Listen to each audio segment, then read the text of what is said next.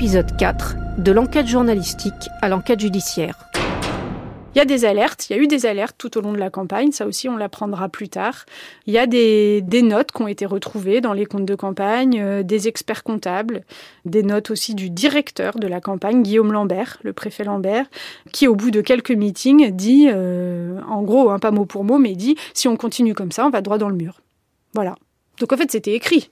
Au bout de quatre meetings, quand on voit qu'on a dépensé l'enveloppe totale normalement qui est dévolue au meeting d'une campagne, bah oui, on va droit dans le mur.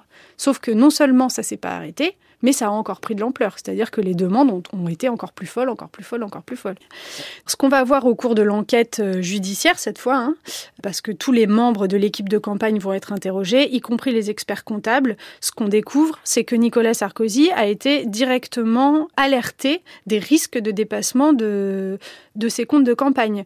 Il y a un des experts comptables, notamment, qui va adresser deux notes. Il va adresser une note au préfet Lambert, qui est le directeur de campagne de Nicolas Sarkozy, pour dire ça va pas. On dépense beaucoup trop d'argent à chaque meeting. Donc ça, cette première note, elle date de début mars. Et il y a une deuxième note que l'expert comptable va écrire. Celle-là, elle date de l'entre-deux tours et elle est adressée directement à Nicolas Sarkozy. Et cette note, elle est très claire. Elle dit, on a dépensé 18 millions d'euros. Déjà. Donc en fait, on est déjà en dépassement. On a déjà dépassé de 2 millions d'euros l'argent qui était dévolu au meeting. Après cette note, il y aura des nouveaux meetings, évidemment. Les meetings de l'entre-deux tours.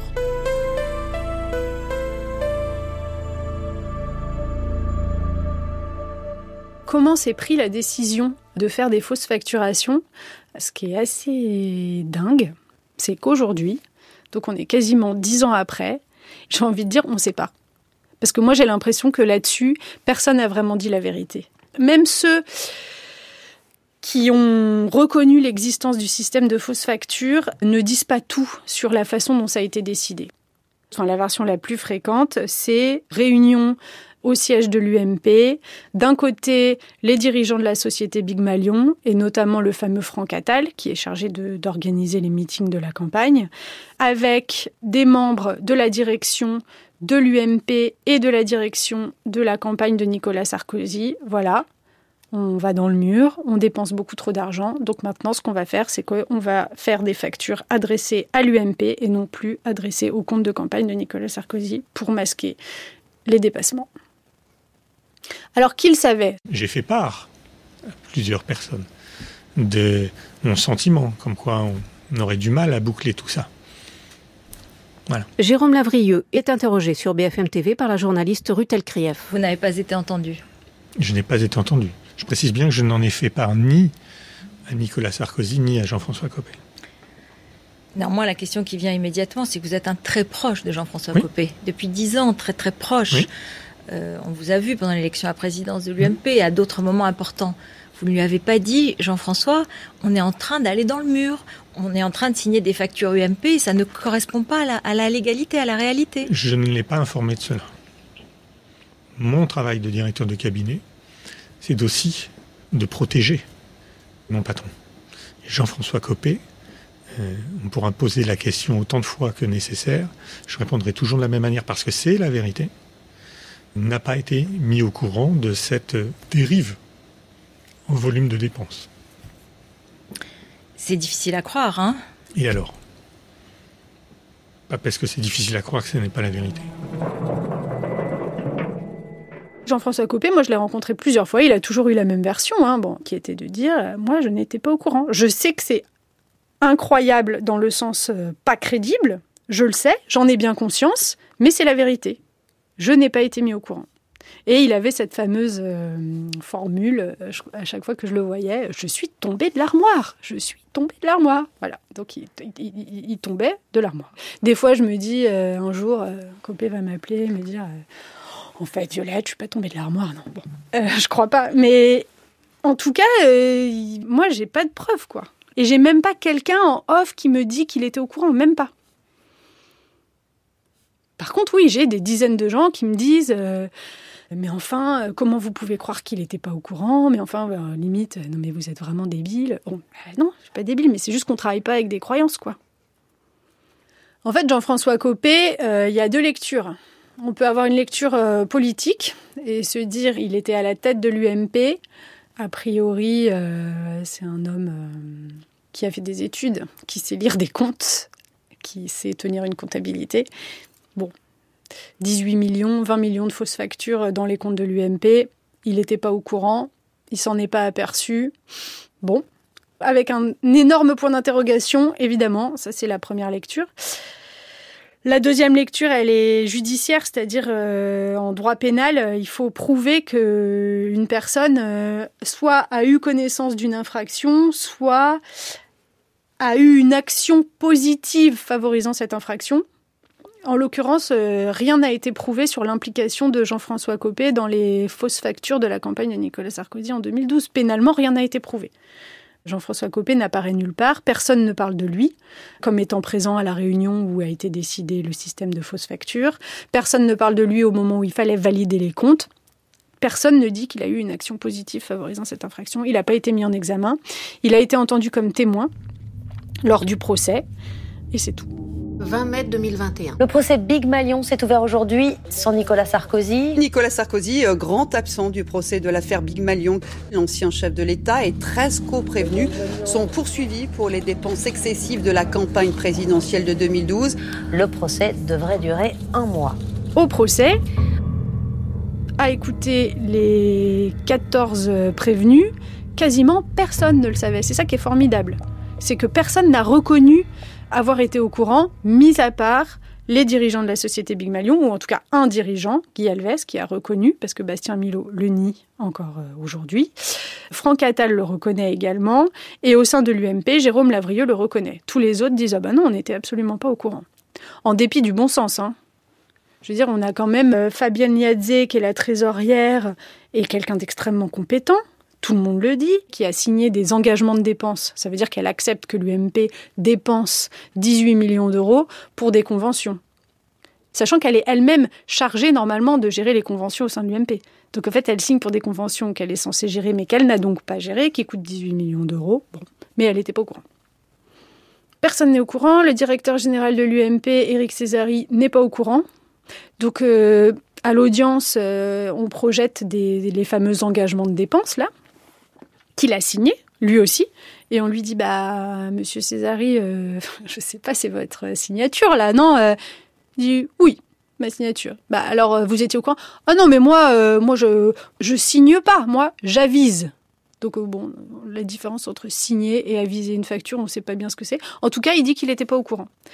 Et on lui dit, bah, les réunions, euh, vous alliez bien aux réunions, en fait, où on décidait de ces engagements de dépenses et vous étiez bien là, la réunion où tout ça a été décidé. Il dit, ah non, moi, j'étais pas présent aux réunions, je passais aux réunions. Voilà.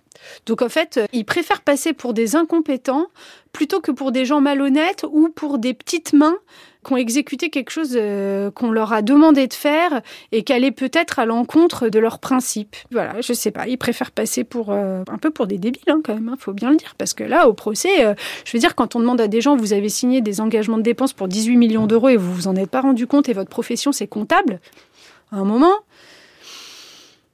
ils s'en sortent pas extrêmement grandis, quoi.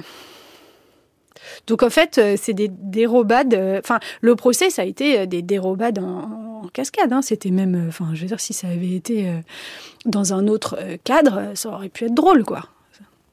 Et si ça portait sur d'autres montants, et si c'était pas des montants qui, sont censés être remboursés par l'État normalement. C'est affligeant qu'il y a des, je veux dire, au sein de la direction de l'UMP, il y a des gens qui ont été élus. Ils travaillent dans un parti politique. Les partis politiques, ils sont financés par l'argent public et d'être dans, un, dans une telle euh, déresponsabilisation, quoi. Ne pas assumer ses responsabilités à ce point-là. Quand euh, on est responsable d'un tel euh, gâchis d'argent public, c'est c'est affligeant.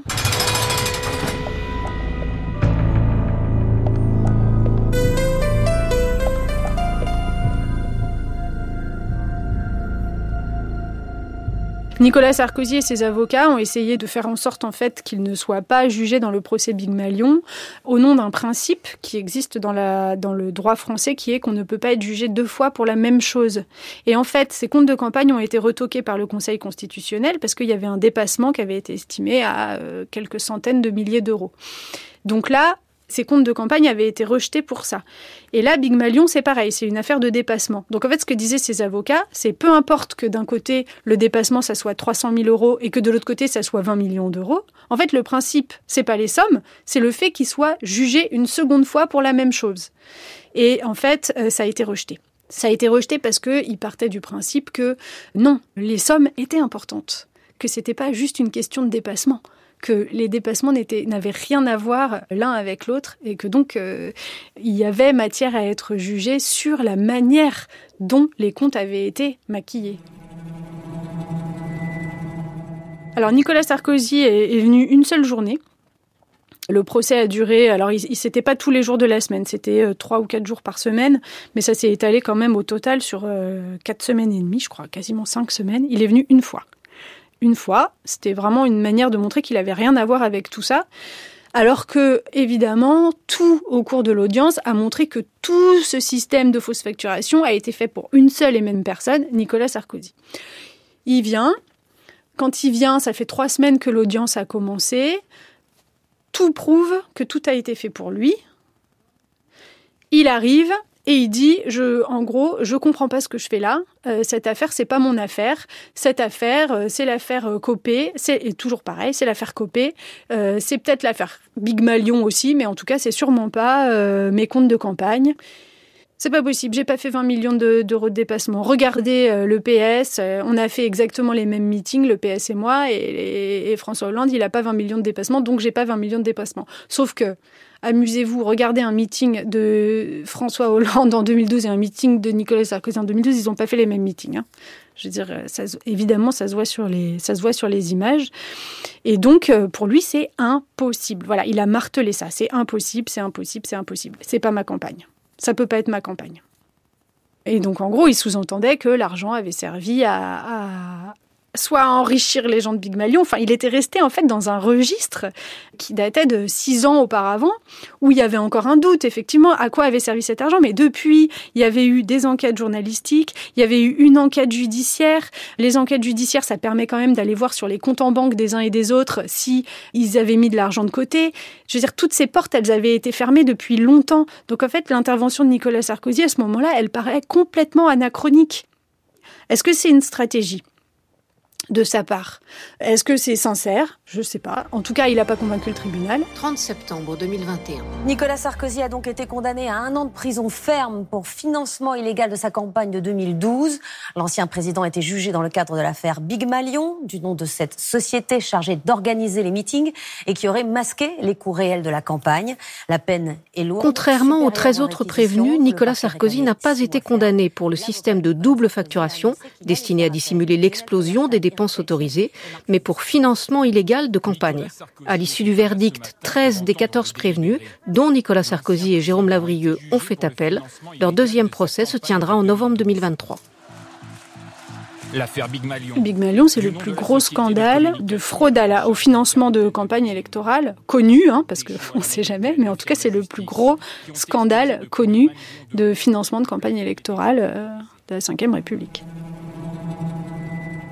quand on travaille sur ce genre d'affaires, euh, quand on sort ce genre d'affaires, euh, en fait, pour les gens qui sont impliqués dedans, mis en cause, euh, complices, impliqués, il y a un avant et un après. Leur vie, elle a changé du tout au tout, en fait. Nous, en tant que journalistes, on est aussi témoins de ce, changement total de vie. On noue des liens, on est humain, hein, évidemment. Il y en a avec qui on a plus d'affinité que d'autres. Et donc, il se crée des liens qui sont d'ailleurs, euh, c'est d'ailleurs assez étrange, hein, mais il se crée des liens d'une très grande proximité. Ça ne veut pas dire qu'on n'est plus journaliste, chacun est à sa place, mais il y a, quelque chose comme d'une expérience partagée ensemble, en fait. Ça, ça, ça existera toujours. Mécanique du journalisme, saison 12, l'affaire Big Malion. Production Élise Carlin, réalisation Asia Weber. Un podcast France Culture disponible sur l'application Radio France.